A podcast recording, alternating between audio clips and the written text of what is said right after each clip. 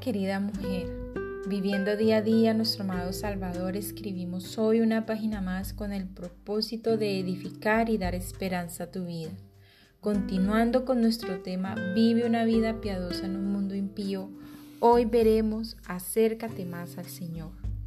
Cuando los tiempos de angustia arriban a nuestra sociedad y familia, la calma es lo que más rápido se pierde. Y si dejamos Em, que nuestras emociones fluyan por sí solas y que dominen nuestro carácter piadoso, todo empeorará. Cuando consultamos a otras personas, cuando confiamos en otros antes que en Dios, la paz comienza a faltar y nuestra dependencia a Él a flaquear totalmente.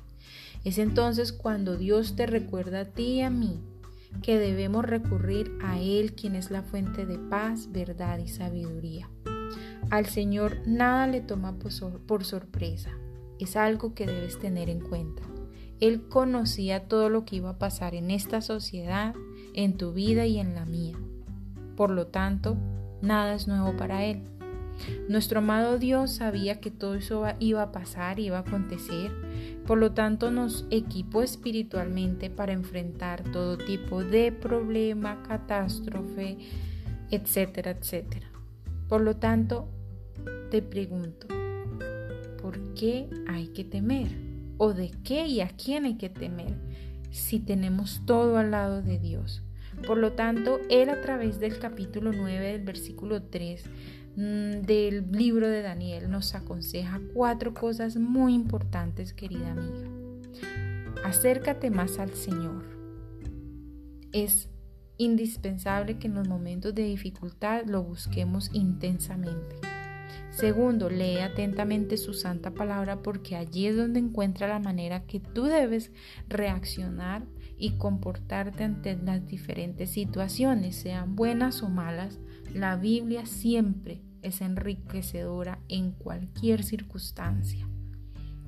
Tercero, ora más. Ora acompañado de súplicas y ruegos, con clamor intenso, amiga mía. Y el cuarto, ayuna con sinceridad. Y aquí te doy un consejo. El ayuno es algo muy privado y muy íntimo. Solo Dios y tú lo deben saber, nadie más. Mas cuando hagamos esto, cuidemos de que nuestra actitud y corazón sean sinceras ante el Señor, con un corazón contrito y humillado, que busca de verdad su presencia, su misericordia y su gracia. Eso fue lo que buscó Daniel a través de la oración. Amada, para concluir, simplemente no dejes que el temor, la angustia y el caos de estos tiempos se apoderen de ti, porque tú tienes a alguien mayor. Mayor es el que habita en ti, nuestro Señor Jesucristo. No recurras en primera instancia a alguien fuera de Dios. Está muy mal hacerlo.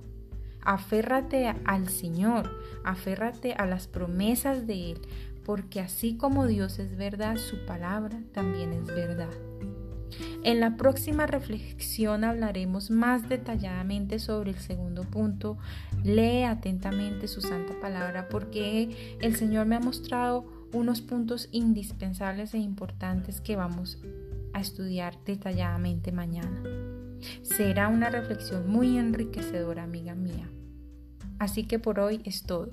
Con amor, Tania M. Olson. Nos veremos en una próxima oportunidad con una reflexión más aquí en Diario de una Mujer Cristiana.